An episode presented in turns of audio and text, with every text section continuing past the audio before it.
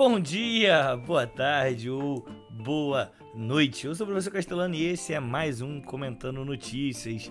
Quinto, galera, tá muito perto de sexta-feira. Tô ansioso, ansioso, mas só pra me curar do ralado. Eu já conto essa história já já pra vocês. As coisas não não muito boas aqui pra comigo não, galera. Tô meio magoado, tá até meio difícil de gravar hoje o podcast, mas vamos pra cima. Ó, Pra você que tem curtido o nosso trabalho, dá like, compartilha, segue. Eu não sei como faz tudo essas coisas, não. Aí na sua plataforma digital de streaming. Que isso, isso foi bom, não foi? Dá essa moral pra gente, beleza? É importante isso pra gente ficar ali sendo notado pelos. Como é que é o nome? Pelos algoritmos. É, meu irmão, a gente tá aqui só nos algoritmos, tranquilo? Então vamos para aquele momento maroto, gostoso de sempre, que é a vinheta. Simbora? Vem comigo? Vem!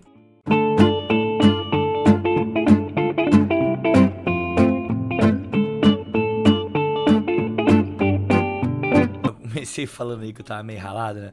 Então, mas deixa eu explicar, cara. Eu gosto de andar de bike, né? Tenho uma bike e tal. Tinha um tempo que eu não, não andava e peguei hoje pra dar uma caminhada, né? Falei, pô, hoje vai ser o dia, vou dar um pedal maroto aqui, maneirinho aqui, simbora, partiu! E aí eu levei o celular porque eu tava esperando uma ligação importante, tô pedalando, tranquilão, indo ali pra Engenheiro Pedreiro, né? Porque eu ia fazer o contorno, pedal simples, rápido, uns, sei lá, uns 40 minutos pedalando rápido, de boa.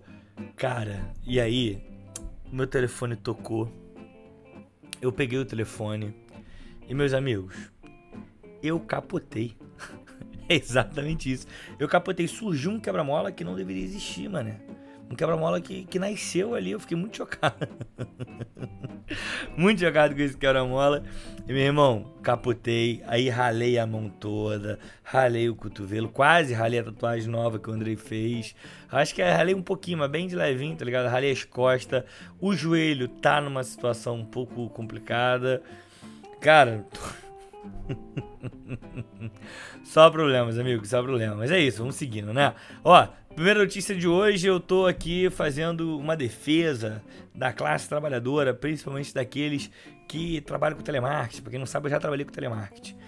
Que é o seguinte, ó, matéria do, do Metrópolis, assinada pelo Arthur Lesnal. Funcionária apresenta testado, posta foto evento e acaba demitida. Mulher contou à justiça que foi comunicada da decisão por justa causa sem a especificação de quais motivos para a decisão. Qual é o lance? Uma ex-funcionária da empresa de telemarketing ela apresentou um atestado, né, por, por depressão. E aí o lance é que ela, ela é de Minas Gerais e ela estava num evento em São Paulo, numa, acho que é uma rave, pela foto que colocaram aqui, de repente é, é, não é do local, também não faz sentido, mas eu acho que é foto possivelmente. Tava numa rave, beleza? E aí a empresa achou aquilo um absurdo e, e alegou que a empregada havia apresentado incontinência de conduta, é, que é um desvio de decoro ligado aos atos obscenos sexuais e mau procedimento. Só que não divulgou em momento nenhum quais foram esses, esses desvios beleza? De decoro. Não informa isso, ela simplesmente ignora e segue o baile. Isso fez com que ela entrasse na justiça, beleza? É, e aí, eu fico puto, porque assim, mano, a gente sabe que várias pessoas que cometeram suicídio por conta da depressão, em dias anteriores estavam apresentando um estado muito bem, estavam felizes. Cara, não tem como a gente saber o estado da pessoa por conta de uma foto. Não tem como, é impossível. Entendeu? É impossível, não tem como. Essa é a realidade, não tem condições da gente dizer por conta disso. E a juíza alega o seguinte, ó, Fotos não revelam estado abatido e diz que essa conduta é suficientemente grave para demissão. Então, assim, aqui não está dizendo o nome da funcionária, mas todo aí meu. toda a minha solidariedade a ela. Ó, vamos. Ó, saiu pesquisa com a Este, beleza? É, e aí, ó, matéria da CNN assinada pela CNN. Pesquisa Oeste. Lula tem 46, Bolsonaro 29, Ciro 7, Dória Janones 3, Tebet e Dávila 1. Levantamento foi feito com 2 mil entrevistados face a face entre os dias 5 e 8 de maio, mais de erro de 2 pontos percentuais.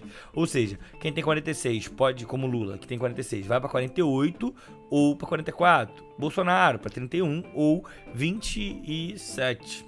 Difícil que fazer conta, tá?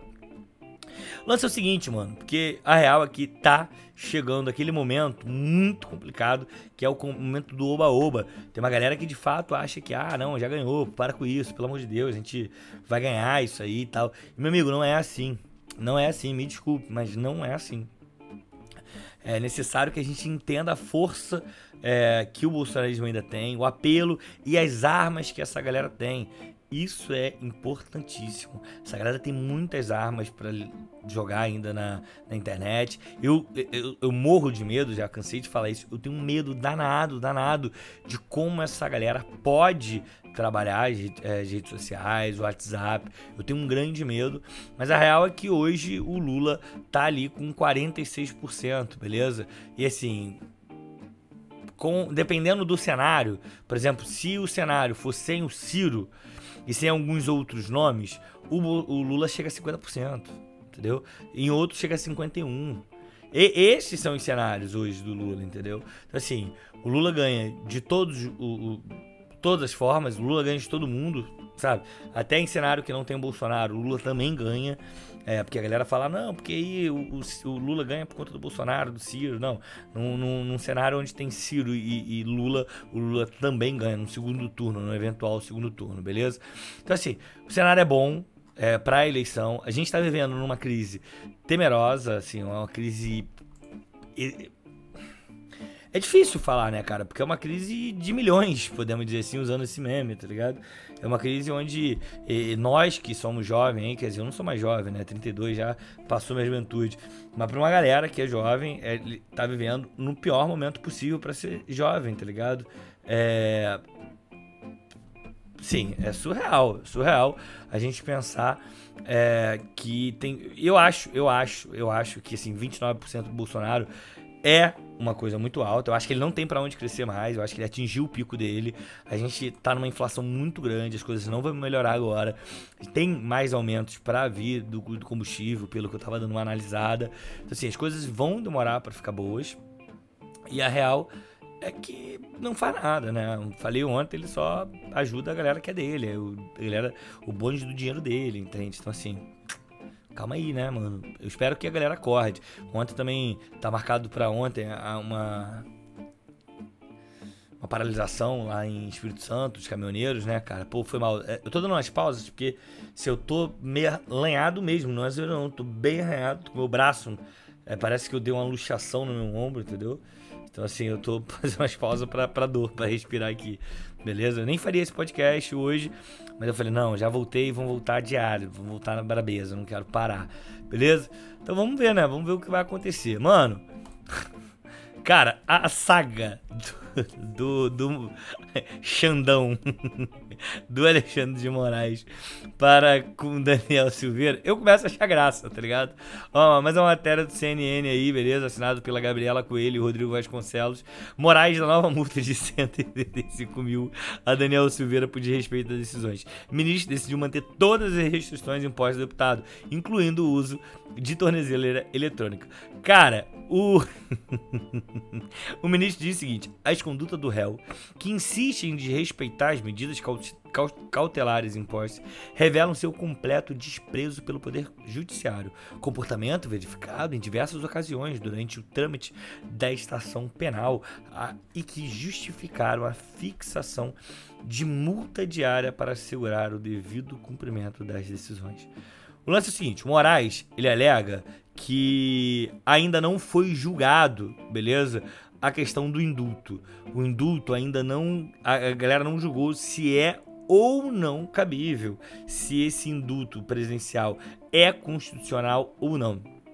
Então, ele falou que tem que manter tudo isso. Beleza, a prisão não vai acontecer, mas todas as medidas cautelares têm que acontecer. Então, uso de tornozeleira eletrônica, pagamento das multas, beleza? É, que já foi dada. Cara, em 3 de maio, só lembrar que o Alexandre de Moraes deu 405 mil de multa ao deputado Daniel Silveira. Eu acho que esse Daniel, é, o, presidente Bolsonaro comprar uma briga tão grande para esse cara é porque alguma coisa tem que ter. Alguma coisa muito grave esse cara tem que saber do Bolsonaro para ter essa moral desse indulto. Ou, na real, ele só é o, o bode. Não só é um bode, né? Um bode. Eu não lembro agora a expressão. Bode de piranha? Acho que é, não lembro agora, não importa. Eu acho que ele só é uma desculpa, né? Pra estreitar cada vez mais essa briga que o Bolsonaro quer fazer com o Supremo, quer. Sabe? É, é, é isso. Essa galera, ela quer esticar a corda ao máximo para tentar tentar alguma coisa, né? Tentar um golpe, é isso. O Ciro, ele até falou isso sobre essa necessidade de união, né? Que seria a próxima matéria, mas eu deixei ela para sexta-feira porque eu acho importante a gente falar sobre o grande problema que tá para acontecer, que é o seguinte, olha só, matéria do G1 assinado por Jéssica Santana e Jamile Rancanic. Racanice, eu acho que é isso, Racanice, na real. Ministro de Minas e Energia diz que pedirá estudo sobre privatizar a estatal do pré-sal e Petrobras. Adolfo Sacida evitou comentar política de preços de combustíveis. Privatização requer aval do Congresso. Bolsonaro determinou troca do ministério um dia após Petrobras reajustar o diesel. Qual é o lance? Esse cara, o Adolfo, ele tá. É, é, assim, a primeira pergunta que eu faço a você, ouvinte, é o seguinte. Ouvinte, me senti aqui na rádio, né? Meus ouvintes. O que privatizou e ficou melhor no Brasil? Não existe nada que tenha ficado mais barato. Nada. Vamos pegar mais barato, beleza? Porque a Light, ela é muito ruim, mas ela presta um serviço ok. Sabe? Ok. Já tive problema com a Light, e assim, e eles conseguiram resolver muito rápido. Mas o preço é um absurdo. É um absurdo. Então a gente vai privatizar o pré-sal, a estatal que cuida do pré-sal. E a Petrobras, cara, pelo amor de Deus, sabe? Pré-sal, cara, que a, a estatal é, é, PPSA, que é Pré-Sal Petróleo SA. A gente privatizar isso é uma loucura. É um bagulho que a gente é nosso, tá ligado? Um bagulho que rende dinheiro. É isso que eu fico puto com isso. Porque a galera quer privatizar coisas que rendem dinheiro, não faz sentido. Mas mais uma vez, o que melhorou com a privatização? Vamos lá. A gente tinha estatal do trem. Melhorou? Supervia é ótima? Uma merda. A gente tinha estatal SEDAI Tu vai ver quanto vai ficar a SEDAI, né? Porque vender a SEDAI, agora Águas do Rio, se não me engano. Tu vai ver o, o preço que isso vai ficar. A gente privatizou os aeroportos. Cara, os aeroportos são um caos, normalmente. Outro dia, um, uma pessoa, eu vi um tweet, né? Uma pessoa reclamando pra caramba, falando que era para privatizar mas já era privatizado aquele aeroporto, tá ligado? Então, assim, nada do que a gente consegue fazer fica bom, ou quando fica bom, fica muito, muito, muito caro. A real é que a empresa privada ela visa o lucro, tem que pensar sempre nisso. Então, se ela tiver que fuder o trabalhador, fuder os cidadãos, ele vai fazer, porque o que ele importa é o lucro, é isso que importa para eles. E assim, é o sonho do Paulo Guedes, né, cara? Privatizar tudo. O Chicago Boy, ele é fissurado por privatização. Fissurado, ele fez tudo quanto é jeito, aprendeu todas as formas lá com o Pinochet no Chile para colocar aqui. Sim, a gente a gente tá sabe? Com a corda no pescoço. E esse, esse ministro de Minas e Energia, o Adolfo Sachida, Sachida, Sachida. Ele é novo, mano. Foi nomeado agora, sabe? Pouco tempo. Então, assim, já entra já com a, o viés, né? De privatizar, o que é muito louco. O Bolsonaro que sempre disse que o Brasil acima de tudo, acima de todos, blá, blá. Não é, não é. Brasil abaixo do, do bolso dessa galera, dentro do bolso dessa galera, porque é isso que eles gostam. Bem, vou encerrar aqui porque tá doendo horrores a minha mão e, e a, a meu joelho. Eu preciso deitar, que eu vou ficar deitadinho ali e essa noite vai ser punk, eu tenho certeza. Eu conto pra vocês amanhã como, como, como foi a noite, porque vai ser punk. Eu tô muito ralado aqui ainda.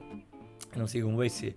Muito obrigado pra você que nos ouviu até o final. Compartilha este podcast, cara. Custa nada, mano. Você bota aí na tua abinha aí do, do, do, Instagram aí, pra galera dar uma visualização. Pô, coloca no teu Instagram, no teu WhatsApp, compartilha com a tua crush, com o teu crush. Sei lá, mano. Quebra essa aí. Já é? Tamo junto. Muito obrigado. Até a próxima.